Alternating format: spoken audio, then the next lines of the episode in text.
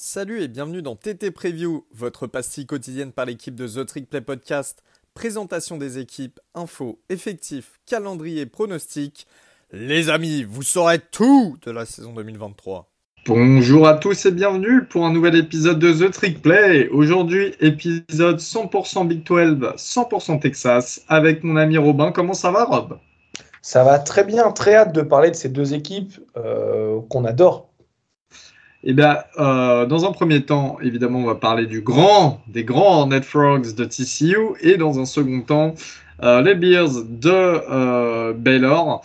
TCU, les Hornet Frogs qui sort d'une saison 2022 titanesque. Historique, Elio. Historique. J'adore.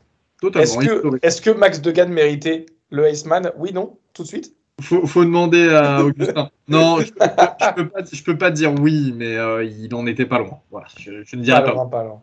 On est d'accord. Euh, l'année 2022, donc personne ne l'avait prédit. Première saison de Sonny Dykes, l'ancien head coach de SMU. Euh, eh bien, saison euh, plutôt ultra bien réussie. 13 victoires pour 2 défaites, 9 victoires pour 0 défaite en conférence, avec notamment des victoires face à des grosses équipes. Hein. Oklahoma, Kansas qui sort d'une grosse saison, Kansas State, Texas, Iowa State, d'ailleurs, un TCU qui a pulvérisé les Cyclones 62 à 14. Après, voilà, pour relativiser, allez, relativiser un petit peu, c'est des victoires qui étaient quand même très serrées pour certaines. Ça se joue un field goal ou un touchdown. Voilà. Euh, TCU qui termine deuxième du classement iPeople. Ils vont en Big 12 Championship. Ils perdent face à Kansas State 31 à 28 en overtime, en prolongation. Hein. C'est pas grave, ils sont quand même qualifiés pour euh, les college playoffs. Euh, avec notamment le Fiesta Bowl d'anthologie et cette victoire. franchement, hein, personne s'y attendait. Cette victoire 51 à 45 face à Michigan. Euh, match très bien géré, même si par moments on a eu peur pour TCU. Et puis la finale, le CFP National Championship, qui les voit affronter les Bulldogs de Georgia. Et là, voilà, ça, ça a plongé un petit peu une sorte de, retour à la réalité. avec une grosse défaite, 65 à 7 euh, face aux Bulldogs, mais déjà arrivé juste en finale euh, du CFP, bah voilà, c'est incroyable pour TCU. Donc félicitations à Sonny Dykes et son équipe pour euh, leur première saison. gros départ du côté du coaching staff, Robin. Ouais, bah, effectivement, effectivement, quand tu, quand tu vois le, les saisons que ça fait, tu es obligé d'avoir des départs. Donc notamment, on a le, le coordinateur offensif, Garrett Riley, le frère du bien connu euh, Lincoln Riley, qui s'en va pour le même poste hein, euh, à Clemson. Euh, on a également le, du coup l'arrivée forcément de Kendall Bryles, qui est l'ancien coordinateur offensif de Baylor, de FAU, Houston, FSU, etc., et Arkansas, qui arrive pour le remplacer. Donc je pense que c'est un départ, Garrett Riley, c'est un gros coup, mais ils arrivent à récupérer également un autre gros coup justement avec, euh, Kendall Bryce. Ouais, grosse expérience. Hein. c'est le fils de, de Hart Bryce. vous le connaissez, c'est l'ancien head coach de Baylor qui a eu euh, euh, quand même des, des, grosses histoires là-bas. Mais, mais voilà, ouais, on apporte quand même de l'expérience au niveau du poste d'offensive coordinateur. au niveau des commits, eh bien, c'est une très bonne classe car c'est la 20e du pays. Hein. Qui dit grosse, grosse saison dit bonne classe de commits derrière. Il y a 7 joueurs 4 étoiles euh, qui, euh, qui arrivent et il y a le quatrième meilleur joueur de Juco. Euh, qui était le, meilleur cornerback d'ailleurs de Junior College. Hein. Donc voilà, classe assez intéressante. Au niveau des transferts, c'est un peu pareil, c'est la 21e meilleure classe du pays avec 4 anciens joueurs 4 étoiles et 2 anciens joueurs 5 étoiles dont on parlera tout à l'heure. Au niveau de l'attaque, Robin, eh bien, c'était la 9e meilleure équipe du pays en 2022 en termes de points par match, avec 38,8 points en moyenne. Mais évidemment, tu le disais, qui dit grosse saison dit aussi euh, bah, beaucoup de départs, avec notamment le départ de, euh, de, de, celui qui aurait dû gagner le Iceman, comme tu disais, Rob. Le meilleur joueur roux du pays, celui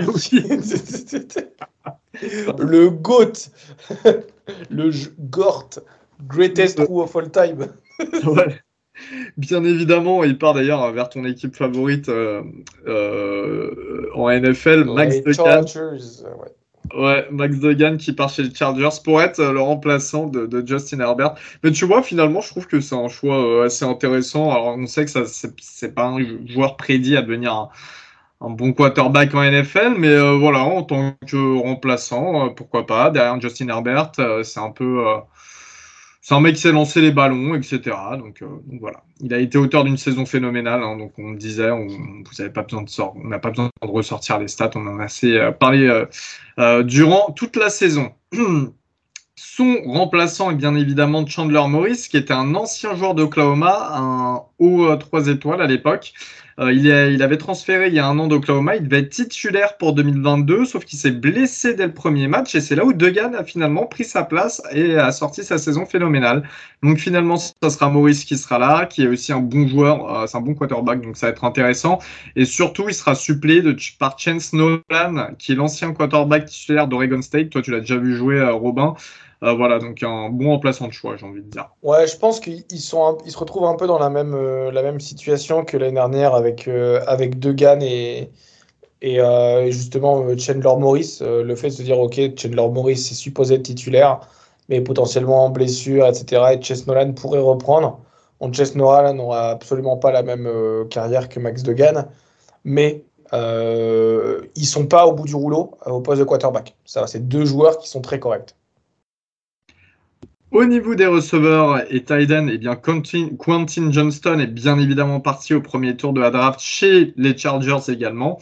Euh, voilà, mais on a quand même des retours intéressants. On a Sevion Thomas qui a eu euh, qui a réceptionné 4 touchdowns l'année dernière. On a surtout le Tyden Jared Wiley, 4 touchdowns l'année dernière et qui était un All Big 12. Euh, donc voilà. Au niveau euh, des arrivées sur le portail des transferts, bah, on a bien renforcé la room avec Joe Hill, euh, l'ancien joueur d'Alabama, qui est un ancien joueur top 100 à la sortie du lycée. Donc grosse recrue. On a JP Richardson, euh, le plus beau visage du college football, qui arrive d'Oklahoma State avec 500 yards et 4 touchdowns dans les pattes. Dylan Wright, l'ancien joueur top 100, qui était à Texas A&M puis Minnesota. Et le tight Jack Betch, euh, qui arrive d'LSU, un ancien joueur 4 étoiles. Il cumule 700 yards et 4 touchdowns en deux saisons. Donc une room beaucoup enfin assez fournie, mais il va falloir que ça clique vite, évidemment, qu'on a autant de recrues sur le portail. Au niveau de la O-line, on a le départ du centre titulaire et également du guard Steve Avila qui est euh, parti au deuxième tour chez les Rams.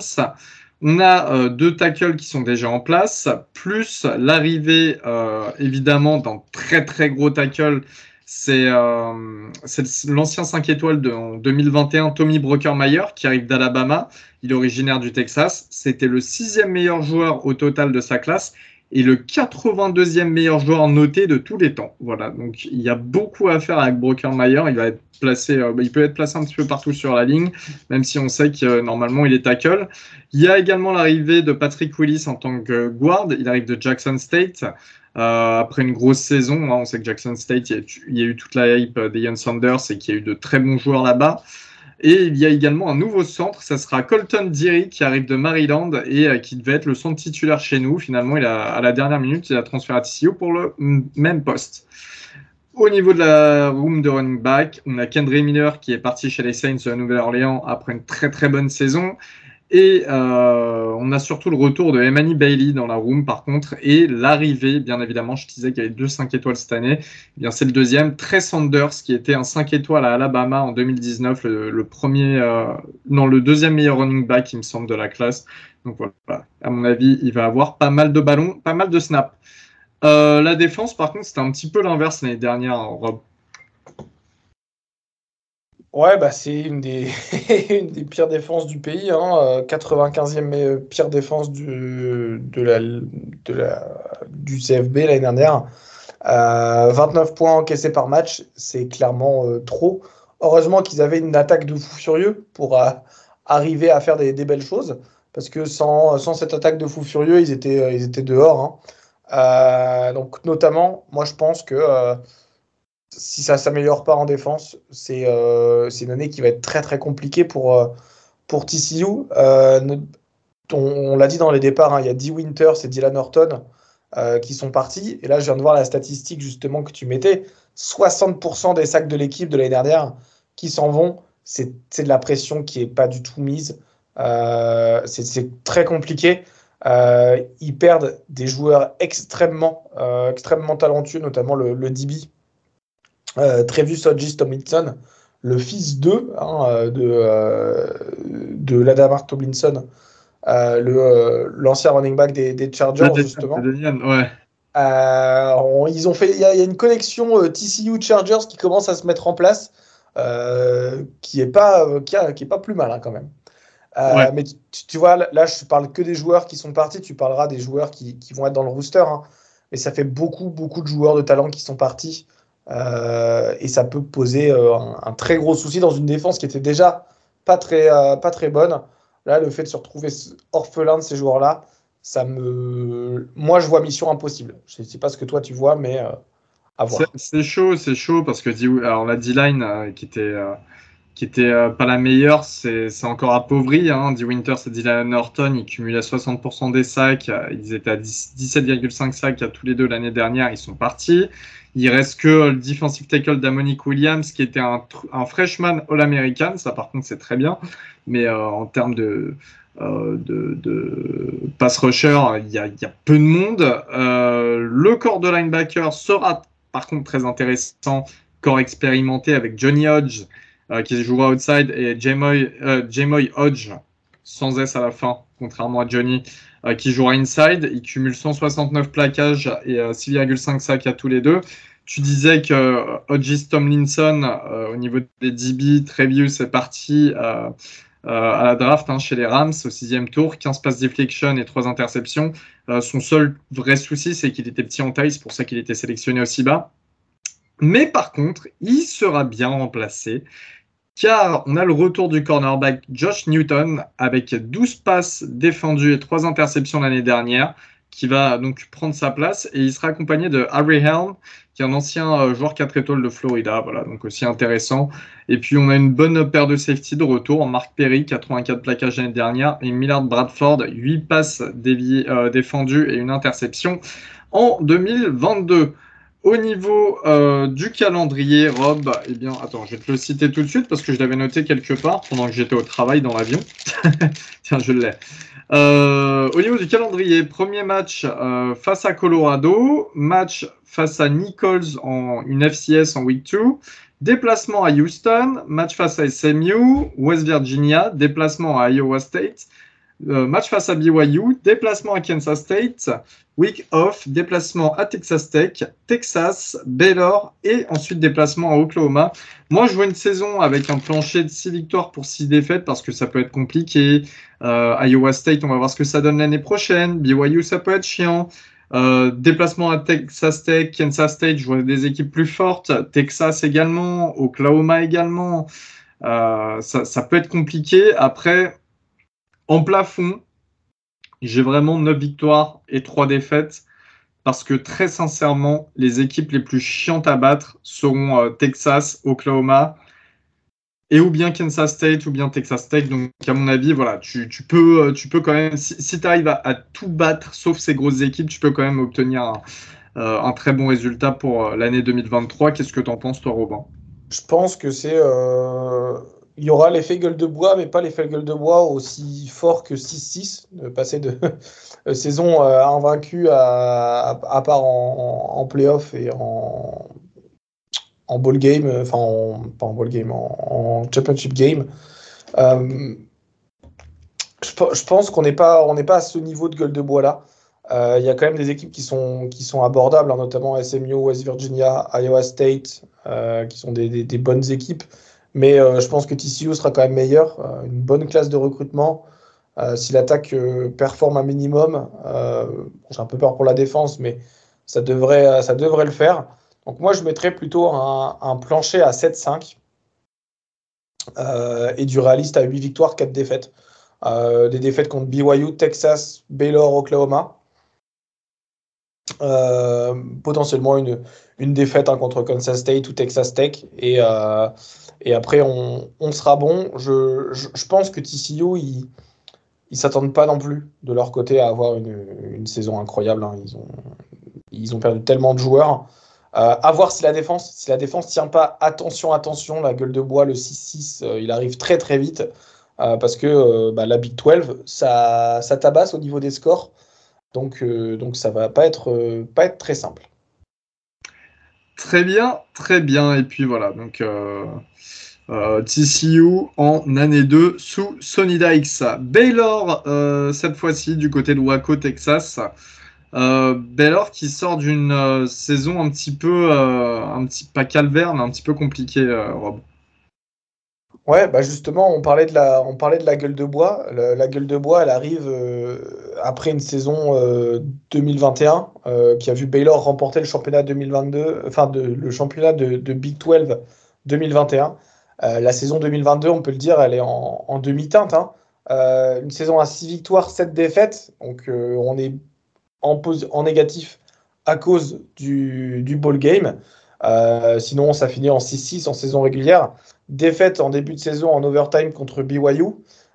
défaite sur un field goal d'ailleurs très très loin, il me semble, de, de BYU. défaite également contre Oklahoma State Contre West Virginia, c'est pas top hein, de perdre contre West Virginia, 43-40. Ensuite, défaite contre Kansas State, TCU et Texas sur les trois dernières semaines de la saison régulière. Donc c'est compliqué hein, d'être en 6-3, de se dire ok, il y, a pas mal de choses à faire et au final il se retrouve en 6-6. Et finalement une défaite euh, assez incompréhensible hein, contre Air Force en ball game. Et Air Force, c'est pas, euh, euh, disons qu'ils sont meilleurs sur le champ de bataille que sur le terrain. Euh, pas mal, pas mal. Au niveau de, au niveau de, 2023, donc euh, en termes de, départ, départ de, gros départ, hein, je pense, parce que Baylor, c'était une, c'est une super défense historiquement, hein, depuis que Dave Aranda, euh, le, head coach, le chauve le plus célèbre du, du collège football, euh, est, arrivé troisième, troisième année pour, pour Aranda au poste de head coach. Et c'était trois belles années de, de défense.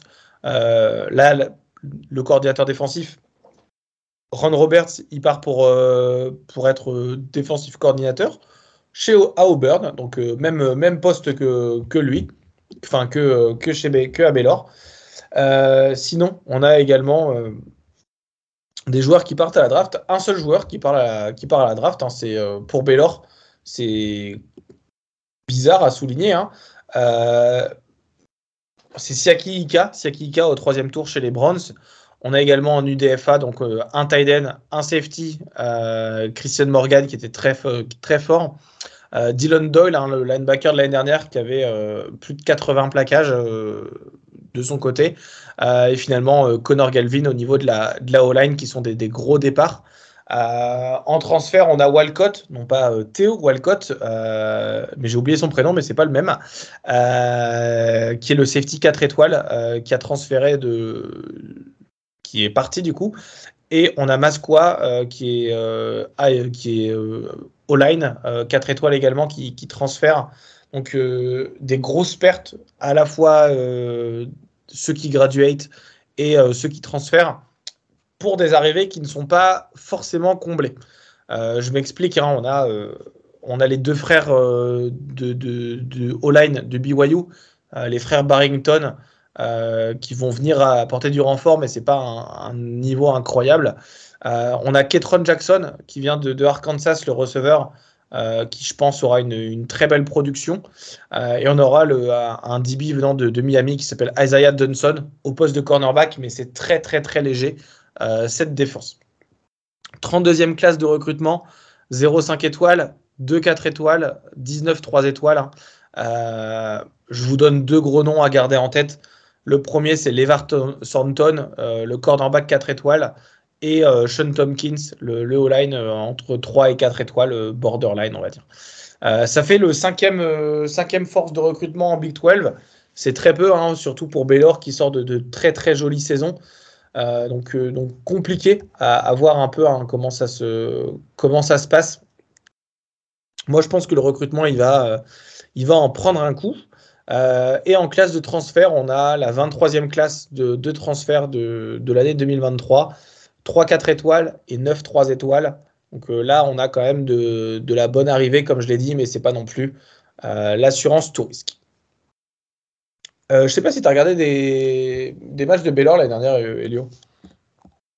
Ouais, j'en ai regardé quelques-uns, mais je me suis vite, vite embêté. Comment est-ce que tu trouvais le poste de QB Le poste de quarterback, bah, ça a été, ça a été vraiment pas terrible. En fait, c'était. C'était pas l'assurance tout risque. Ouais, c'était pas l'assurance tout risque. On avait euh, Blake Chapin, hein, qui était un junior. Il avait pris euh, les rênes de l'attaque. Il avait, il avait été pas mal. Il avait remplacé euh, le quarterback de l'année d'avant. Sur certains matchs, il était plutôt pas mauvais. Là, c'était un peu famélique. 2700 yards quand même. 18 touchdowns pour 10 interceptions. Mais, mais voilà. Après, encore une fois, hein, c'est c'est Dave Aranda, tu vois, c'est pas la plus belle attaque du pays. Donc, euh. Ouais, en, soi, il y a besoin d'avoir un QB, tu vois, qui, est au moins correct. Oui, oui, euh, je, je, pense qu'il, je pense qu'il est au moins correct, c'est, mais c'est pas la, encore une fois, c'est pas l'assurance tout risque.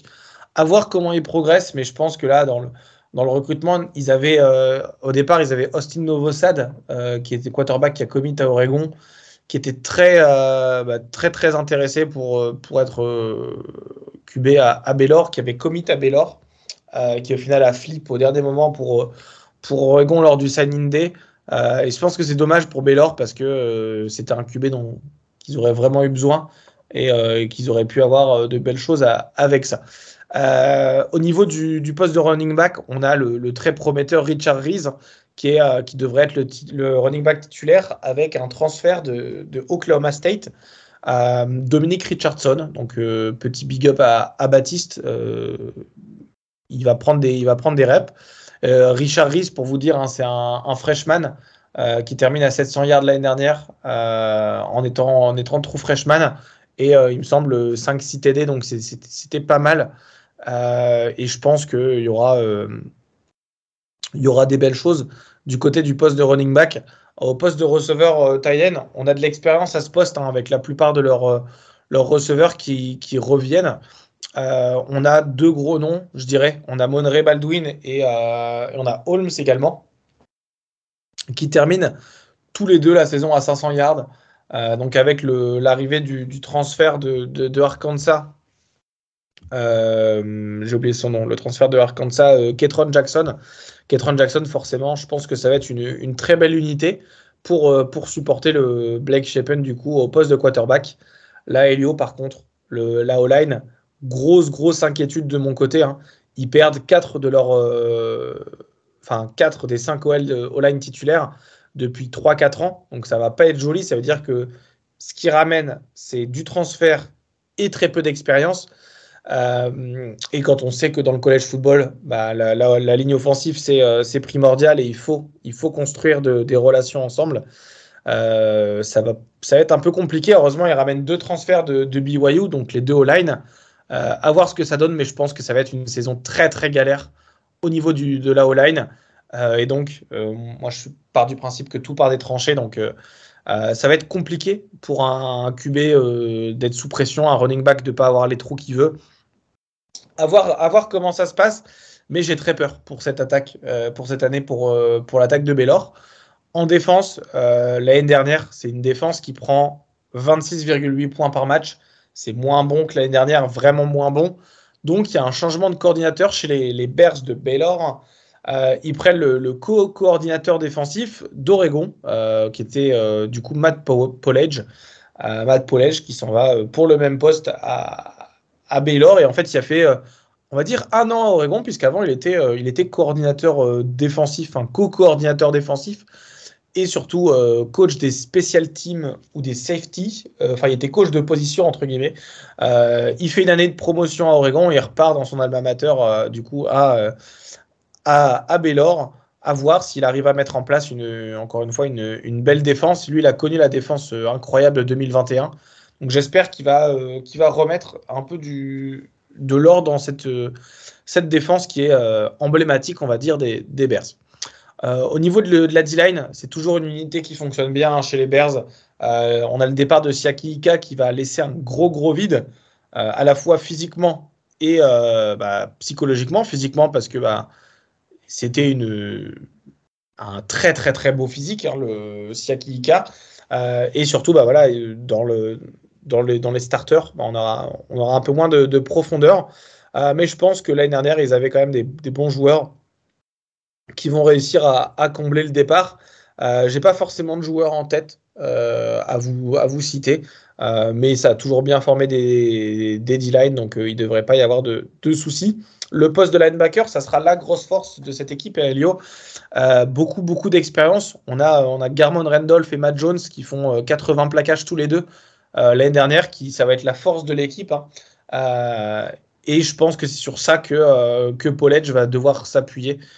Finalement, j'ai très, très, très peur. Très, très, très peur, Elio.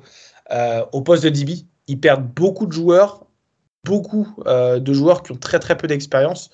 Le seul qui aura un peu d'expérience significative, ça va être le safety du coup Devon Lemire, euh, qui a fait une belle saison l'année dernière, euh, mais j'ai bien peur que ça soit euh, très très faible cette année. En termes de calendrier, Elio, je te le fais, tu me donnes ton prono. ok, faisons ça. Ça commence par Texas Tech, ensuite ça va jouer Texas State. Texas State, pardon, effectivement. Texas State. chez eux, ça reçoit également Utah, très très bonne équipe. Hein. Ensuite, ça, va, ça reçoit également euh, LIU, donc euh, ça doit être Louisiana Institute, euh, qui est une université je ne connais même pas, pour être honnête. Ensuite, ça, va, ça reçoit toujours Texas, donc ça c'est l'avantage, hein, ils ont des gros matchs mais qui sont, qui sont à domicile.